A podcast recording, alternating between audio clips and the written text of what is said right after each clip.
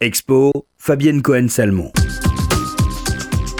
Ma dernière chronique était consacrée à l'exposition de Jean-Michel Basquiat qui se tient actuellement à la Fondation Louis Vuitton. Mais la célèbre maison mécène ne fait pas les choses à moitié. Face à ce géant de l'art américain, elle confronte un autre géant, cette fois-ci européen, dont le parcours fascine tant par la fulgurance que par son intensité. J'ai nommé Egon Schiele. Egon Schiele, né en 1890 près de Vienne, peintre, poète, dessinateur autrichien, dont la vie et l'œuvre sont indissociables de l'esprit viennois du début du XXe siècle, s'est imposé comme l'un des maîtres de l'art expressionniste européen. Dès l'enfance, Egon Schiele marque un vif intérêt pour le dessin et s'exerce à la peinture, notamment avec des portraits.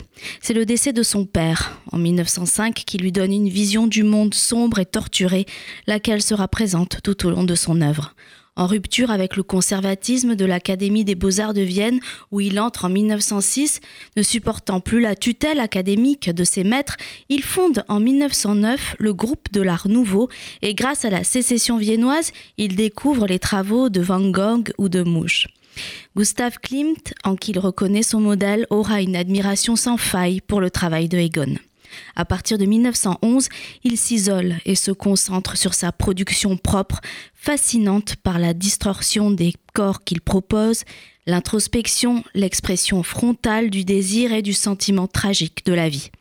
Malgré une œuvre marquée par des toiles audacieuses et à caractère érotique, la renommée de Schiele s'accroît progressivement.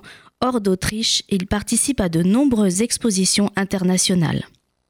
Sa technique reconnaissable entre tous, au dessin très net, aux traits marqués, énergiques et sûrs, même violents, fait apparaître sous la chair le squelette dans la logique de ses mouvements et postures. Ses portraits et ses nus sont en outre saisis dans des poses insolites voire caricaturales.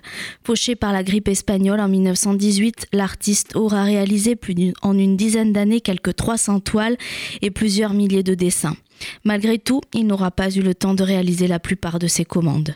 Première monographie de Schiele à Paris depuis 25 ans, l'exposition propose des œuvres de tout premier ordre, dont de nombreux portraits.